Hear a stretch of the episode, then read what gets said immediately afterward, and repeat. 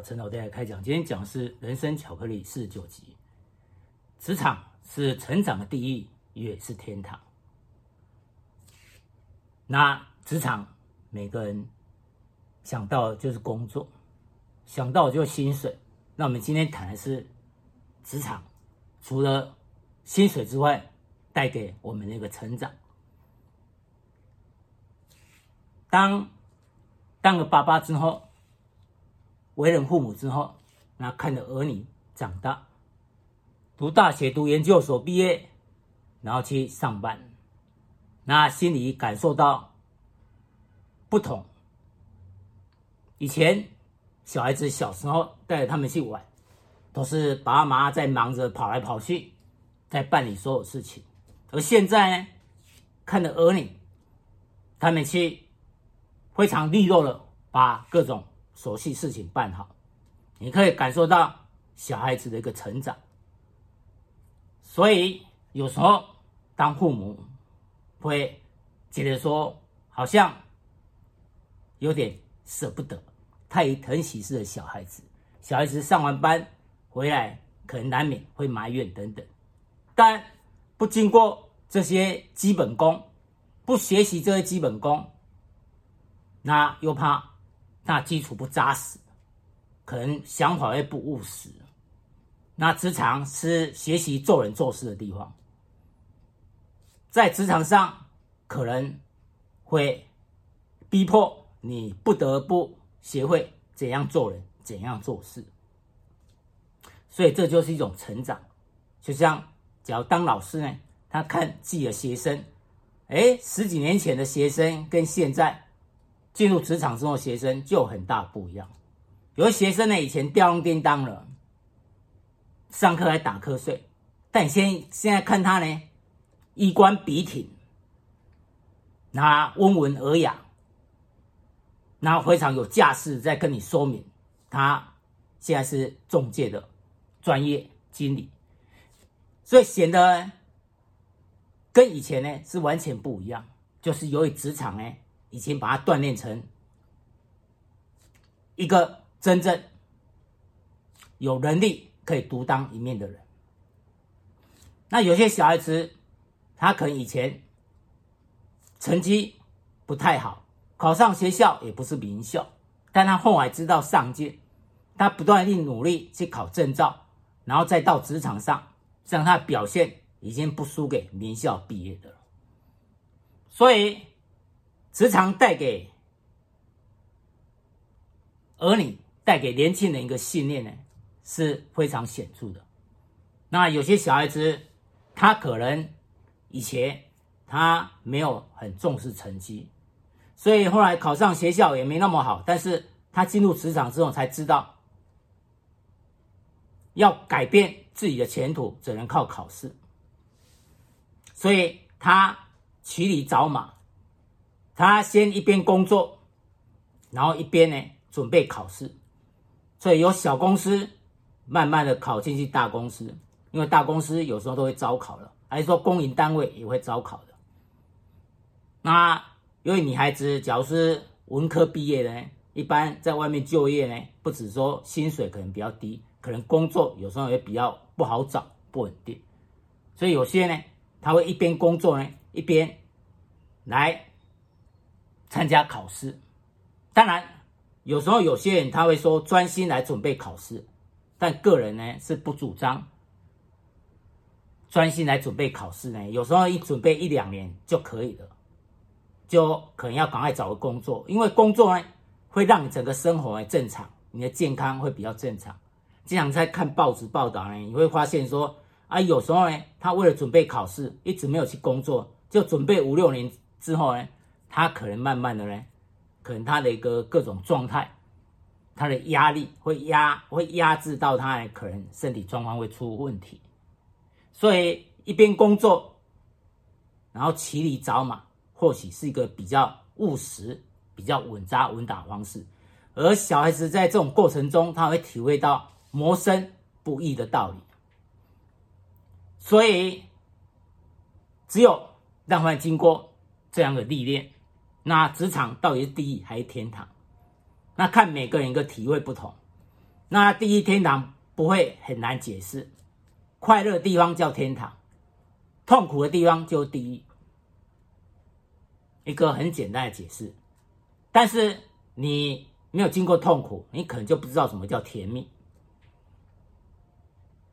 所以经过地狱，那或许你才知道天堂的一个快乐。所以要先磨出基本功，在职场上呢，你就是要先经过一段历练，那慢慢的习武熬成婆，慢慢把自己呢磨练出来。所以在职场上，像各行各业都不一样。有时候呢，你刚进职场，你可能会比较说啊，为什么我们这个行业为什么这么辛苦？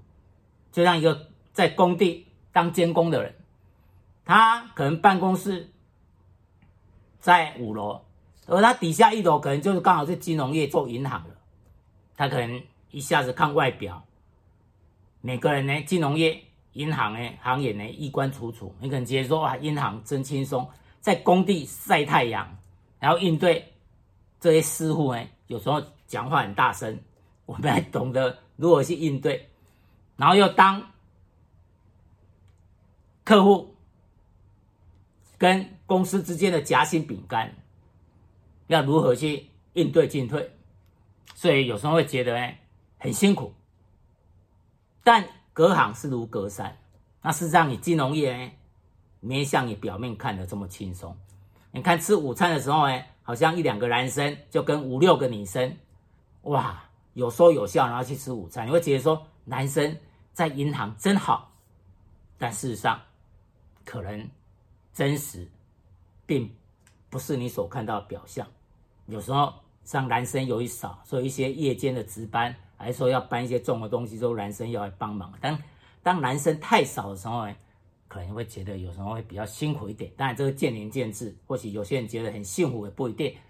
所以隔行如隔山，你看三点半银行就把铁门拉下来，但事实上呢，接下来才是更忙的时候。所以职场呢，会磨练，会历练一个人。会让他成长。那曾经呢，到花莲去，那刚好是看到他们中学运动会，住在同样的一个饭店里面，看他们年轻人每个人都抬头挺胸，展现出年轻人不可一世、顶天立地、什么都不怕的样子。这真的才是年轻人。想想以前年轻是也是这样，不怕去冲击体制去碰撞，但没有。经过一段沧桑呢，你可能不知道说，那到底要怎样做会更好。所以所谓千古先苦后甘，那假如可以先甘后甘，岂不是比较好吗？可能会想到有些人可能靠关系，他可以很轻松的工作。那可能大部分的人就靠自己呢，不断的去努力。那事实上呢，这好坏很难讲。你人生呢，没有走到最后，盖棺，纵然盖棺，还未必可以论定。当然，假如他一辈子呢，可以先甘后甘，当然不错。极少数人呢，或许祖上积德，所以你看他真的是先甘后甘，他也不用什么先苦后甘。先苦后甘是在激励呢，大部分的人，当他需要靠自己的努力去建立一片天地的时候。所以我们首先，我们就是要务实。要看我们本身有什么条件，那我们可以改变的，我们努力去改变；不能改变的，我们就接纳，这样我们心里才会平衡。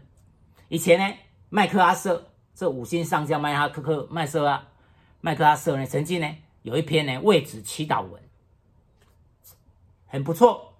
事实上呢，那也是当年他在南太平洋战争最困难的时候、最绝望的时候写下来的。所以，只有经过那种绝望，经过那种坎坷呢，才可以有这么深的感情呢，可以融入呢。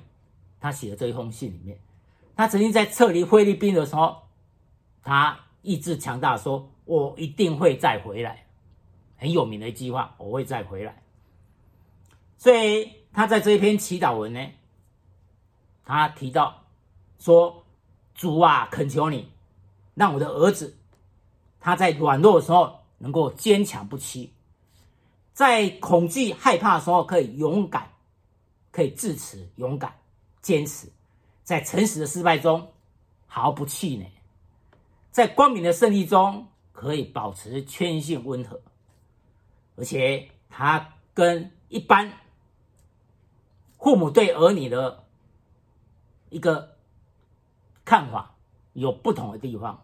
他说：“我祈求你。”不要让他走上安逸舒适的道路，求你将他置于困难、艰难而挑战的磨练之中，求你引领他，让他学习在风暴中挺身站立，并学会怜悯那些在重压之下失败跌倒的人。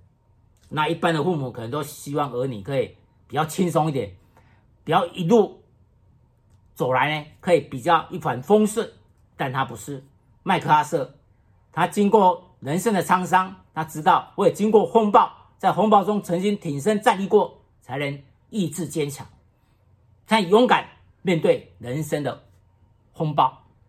所以他祈求是可以把他放在困难、艰难的挑战的磨练之中，让他可以在风暴之中挺身站立。而他也讲到，让他有纯洁心、远大的目标，让他能指挥别人之前，懂得驾驭自己。迈入未来之际，永不忘记过去的教训。实际上，你在职场上要当一个主管，不就这样吗？你要能当主管，你要先自己有办法当员工。当员工之后，你慢慢的升上主管，这样你才可以懂得如何来驾驭别人。所以在指挥别人之前，要懂得先管理好自己。而迈入未来之际，永不忘过去的教训。当个主管，也不要忘记自己以前当员工。当基层员工，当部属的那一种 kimochi 那一种感觉，所以他说，当有这些美德之后，还祈求你赐给他充分的幽默感，不要过于严肃，还苛求自己。幽默感很重要。我们看不少的人呢，他非常严肃，尤其他当他是一个爸爸对他小孩子的时候，有时候非常严肃。以前在日本呢，看到那些上班族，很多人。他的嘴角就向下，一个摸摸字形，结果很惊奇的看到假日出游呢，他们的儿女也是这样一个摸字形，笑不出来。所以这身教言教，这个里面的这个幽默感呢，真的是很重要，不要过于严肃来苛求自己。所以当小孩子呢，他一上班之后，他有办法像机关枪还自动步枪。这样跟你倾诉，这样是一个很好的体验，因为你懂得倾听，他愿意跟你讲。我说也不少小孩子呢，碰到啊爸妈呢，啊工作怎么样啊？他像步枪一样，步枪是什么？你扣一下，他动一下，一次一颗子弹。因为你回答什么，你问什么，他就回答什么啊，都是工作啊，啊就是工作啊，啊问不出所以然来，也就是平常的互动哎。可能本身就没有那么绵密，所以他也不觉得说爸妈有真的呢，从小到大有真的认真倾听他的一个心声，所以自然而然你问他就像步枪扣扳机一样，而不是自动步枪还机关枪噼啪，他可以讲个不停。所以幽默感很重要，过于严肃呢，小孩子呢可能敬畏三分，从小到大可能就没办法呢。父子父女的一个亲情呢，好像会隔一层纱一样，所以这是麦克阿瑟对小孩子他一个提醒，他希望他可以经历过磨练。所以像职场上呢，我们可以看到，那靠自己呢打出一片天下的人呢，他一个成长呢非常扎实，向下扎根，向下成向上成长。所以做人做事呢，你会看到每个人的手法不同，有些人呢。应对起来呢，经过几年的磨练，他应对起来是两破千斤，游刃有余。而有些人好像做的很累，但看不出他的业绩跟成效。而我们再看另外一个苏东坡，苏东坡呢，他曾经让他一生也是坎坷，不太顺利，所以他后来曾经被贬谪到黄州呢，担任团练使的时候呢，他那时候。他的爱妾呢，帮他生下个小孩子，他就命名为苏顿，顿就可以逃脱的意思，表示可以远遁世外桃源，也就是说可以轻松，可以不要那么在斗争之中被排挤那么辛苦。所以他写了一首诗呢，他感受到了自己呢聪明反被聪明误，因为他一生坎坷，所以他又感慨写的说：“人皆养子望聪明，我被聪明误一生。”每个人希望呢。小孩子呢可以聪明，但我被聪明误了一生，所以他说：“唯愿孩子愚且鲁，无灾无难到公卿。”他希望他生了小孩呢，就不要那么聪明，那可以无灾无难而当大官。当然了，这可能跟一般家长的祈求不太一样。而事实上，儿孙自有儿孙福，没有一个人可以保证呢，他儿儿孙可以顺利一辈子的。毕竟先走的是。阿公阿妈、爸爸妈妈，所以经常由于个人的一个人生的经验、人生的经历跟经验，有时候会影响到下一代的。那所以每个人呢，都是要珍惜自己的一个人生的一个历练，在历练之中呢，智慧会不断成长啊，做人做事方面呢，也不断的会有所进步。所以。以前呢，曾经到外岛的时候，然后我怕可能以前要去马祖当兵呢，要先坐车到基隆，然后等坐船。那我怕那个场面呢太太凄凉悲伤了一点，所以我就叫我爸妈呢，还在高雄火车站就好了。我我坐上火车，火车开走之后，我看他们我爸妈一直站在那边，已经到很远了。两个还站在那边一直看着火车，所以呢，这只有当爸妈才知道。你以后儿女长大的时候呢，你送他们去机场，你一直盯着他的背影，结果他都不回头，这就是小孩子，他不知道爸爸妈妈的一个想法，他也不回头，他直接进去呢。我们一直看看看他的背影，等到门关起来，啊，他就一进去就不回头，就赶快办他的事情去了。所以就是。以前呢是父母看我们的背影，啊，等我们为人父母的时候，我们看小孩子的背影，就是这样。所以这跟朱自清的背影呢有点不一样。朱自清的背影是好像很感动，也是看他父亲的背影，所以让小孩子就在这样成长，送他到国外，让他自己去成长，那回来呢，哎，就有不一样的一个成长。由于环境的不一样，啊，就像外岛一样，我那时候从基隆一坐船。哦，那船要出港的时候，那个情侣呀、啊，那个女朋友跟男朋友，还有那个阿嬷、阿嬷跟孙子，哇，哭得稀里哗啦，哭得很大声，那场面真是有过哀凄的。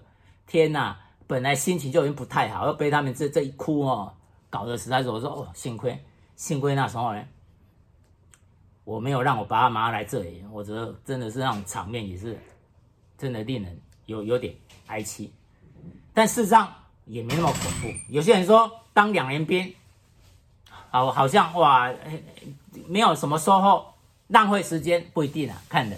有些人呢，两年兵之后他写了很多啊，他改变了很多，可能改变他一生都有可能啊。但有些人可能真的，那有有一些不好的事情发生，改变他的一些观念都有可能。那说像。麦克阿瑟有讲过了，我们刚才讲过他的为子祈祷文。那他上也讲过说，给我一百万，唤起我当兵的回忆，我不愿意。给我一百万，要重新当兵，我也不愿意。所以这指的就是这个意思，也就是说，当兵这种回忆，也就尤其在新兵训练这种回忆也是很珍贵的。但是我不想再当了，是很珍贵，但是。我不想再当，所以这就这个意思。所以那时候呢，由于在外岛没办法找工作，所以外岛一回来住高雄呢，虽然很久没见面，但呢，我就是一个礼拜之内从来没有骑过机车。我那时候借来机车呢，练一练，马上就会考试，然后通过，然后就把机车就运到台北。一个礼拜之内呢，就已经通过机车考试，然后要赶时间了。我给自己的死命令就是一个月一定一个月内一定要找到工作。因为我觉得工作太重要了，而且那时候在家里呢，那真的是三千宠爱在一身，家里的人每个都要给我钱，我的哥哥、我的姐姐，甚至我的妹妹，每个人都要给我钱。我说哦，不行不行，我要赶快到台北去。我之后在这里呢，可能会变温室里的花朵，可能会久了就懒了，那个那个那个壮志就没有了。所以我赶快就冲到台北，然后就给自己的时间一个月要找到工作。但是那时候在外岛呢，跟一般你在本岛的大学生不一样，在本岛大学生呢，他快毕业的时候就可以找找工找工作了，而我们那个时代要当两年兵。啊，当两年兵，你在本岛也可以找工作。我在外岛呢，一年才回来一次，你要怎样找工作？而且那也没有没有报纸，也没有什么信息，也没有没有电脑，也没有现在的网络，完全没有。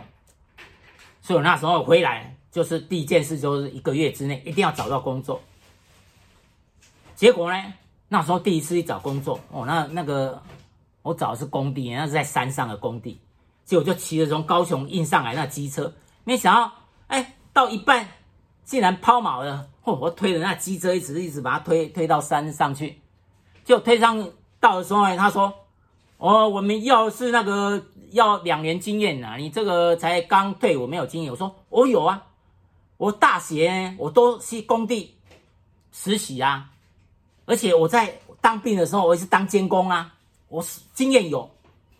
你看我这么强壮。”你我当在工地监工，一定可以圆满达成任务。结果那个人说时间过了，我你你赶快回去。我铁门一关，啪就不理我。哦，我气得半死，那时候满头大汗，因为机车坏了，推着机车上山，结果又没。可他堵他又不理我，他算了算了下山。那时候真的灰头土脸。他本来就觉得说啊，这找工作真的是很困难，有点灰心。碰到我以前退伍的阿兵哥，因为他的老兵就比我早退伍。他跟我打招呼，排长，排长，哎，排长，好久不见。我说，哦，是你。他说，排长啊，我要跟随你。我说，哦，天哪，跟随我。我那时候正灰头土脸，才刚刚连面试都没有就被赶出来那种感觉，就想说啊，人生就这样。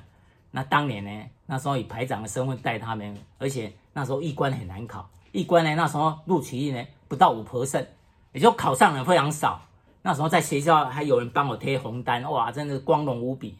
以前在学校成绩也不是很优秀，但是竟然还可以考上预备军官了，啊，真的是很容易，很很真的是很不容易。结果这个阿兵哥呢，反正激起了我的斗志，哎，继续找吧。所以后来就只要有工作，我就我就冲进去面试。后来呢，不到一个月我就找到工作了。所以呢，经常呢，有时候工作就是这样。那你为了寻找工作呢，你不得不应对。应对说，你跟在面试的时候那种跟人家应对，你要展现你的信心，还有你的斗志，还有你想要这份工作那种积极性。啊，等你进入职场呢，那你真的你要去体会那种工作真真实的。像我那时候呢，就进入了那个火车站，那时候台北车站正在盖啊，我一看哇，那么大工地，我就向往这个大工地。但不好意思，我呢，我是大包的小包。在工地里面上有分业主，然后接下来就大包，大包就是他直接跟业主谈的，然后接下来一接下来大包呢再分包给那些小包，我那时候呢就是小包，应该说小小包，就那时候去工作呢，哎呀每天都在搬东西，你知道吗？为什么？大包电话就来了，你们那什么东西放在哪里呀？赶快搬走啊！你妨碍人家的动线了！天哪，来这里工作感觉不是监工哎。大部分都在搬来搬去，我说天哪，这好像学不到什么。这当小小包怎么可能？一定要记住以前，以后找工作绝对不能找这种小小包的，这个实在太累了，不然人家嫌东嫌西，啊又没地位，又看不到你。好，结果后来呢，哎，找到一家工程管理顾问公司，工程管理顾问公司感觉哎很不错哦，跟工地的感觉完全不一样。哇，进去美女如云啊！我说哇，这样不错呢。以前从小到大，国中呢是男生班，然后到高中是和尚学校，然后到了大学是和尚系，然后到了工地呢看不到什么女生，哇，这里工程管理顾问公司竟然这么不一样啊！纵然当志工都可以的，这里不错，一定无论如何一定要录取。那时候对电脑也没什么概念，还有软体也没什么概念，赶快去恶补一下，去书店赶快找资料恶补一下。那时候他们用的是开发要工程最新的软体。所以那时候找说哇，现在目前有哪些软体，到底在做什么事？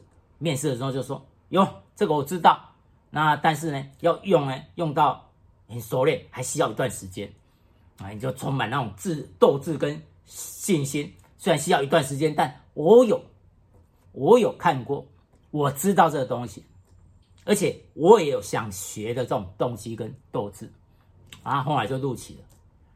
所以就是不断的去尝试，但后来呢，那由于种种原因呢，所以觉得说还是要考个稳定的工作比较好，所以呢，一边在工作，一边就。准备捷运局的考试，因为那时候台北市呢六条捷运呢同时开工，所以需要人。后来就考上捷运局，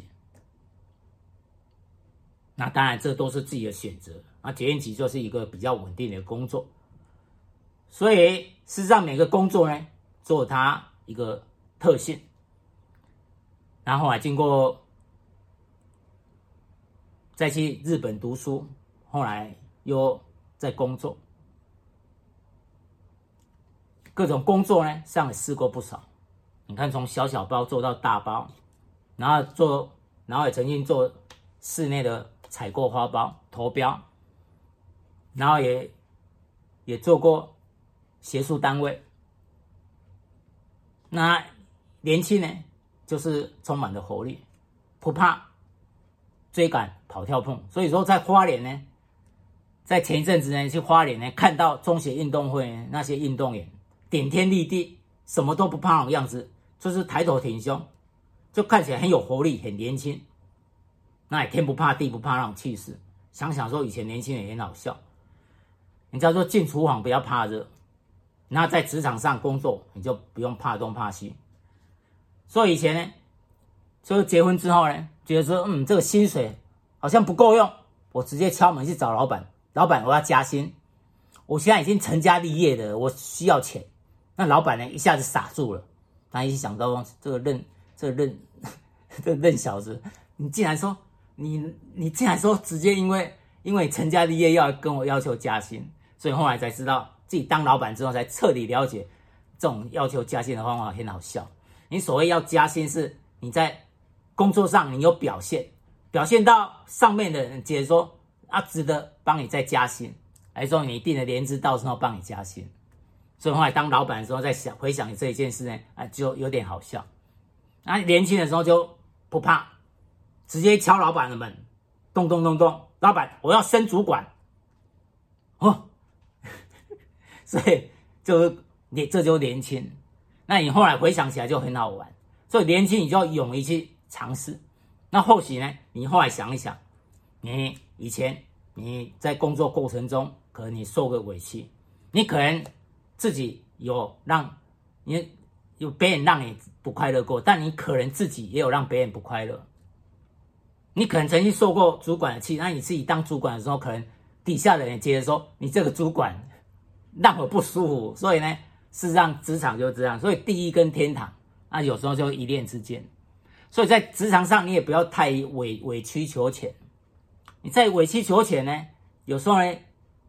有些人他一直没有跳槽，他一直在一家公司呢，他一直忍耐，他跟主管不和，主管一直压制他，一直排斥他，一直揶揄他，他忍耐二几年，哦天哪，这真的是不得了，有时候真的是很伟大的，为了家里，为了家里呢的一个一份薪水，他这样一直忍耐，但是让呢这种精神非常伟大，但是呢可能要懂得呢找一些兴趣来陶冶一下自己。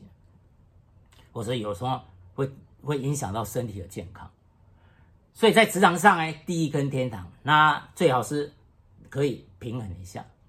那假如说真的是好像这份工作，你觉得呢是很值很值得在这一家公司，那可能跟主管呢相处下呢没有那么快乐的话，可能在假日可能要，哎，平常有空的时候找一些自己有兴趣的事情呢，来来陶冶一下性情。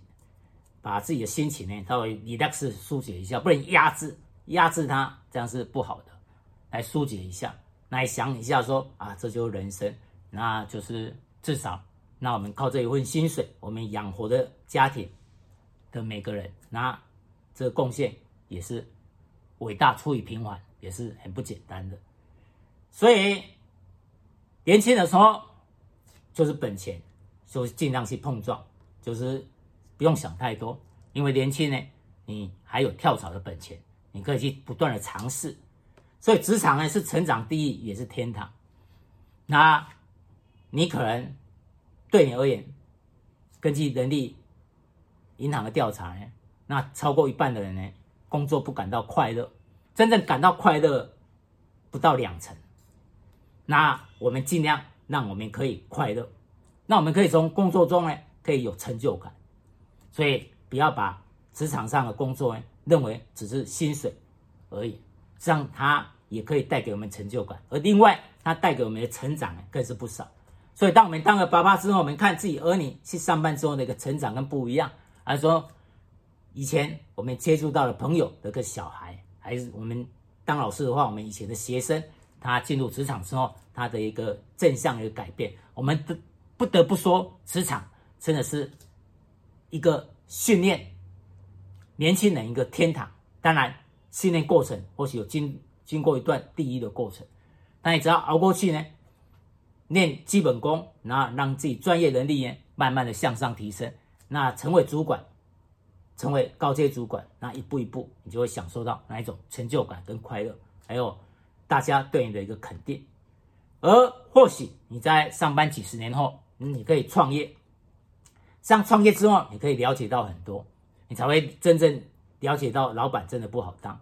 你看上班族每天呢去上班。啊有时候是很忙，但有时候也是很闲。想想看，那我一个案子做完，另外一个案子还没进来的时候，哎，就是比较闲。所以以前在工地的时候，案子结束，另外一个案子还没进来，那就会回总公司。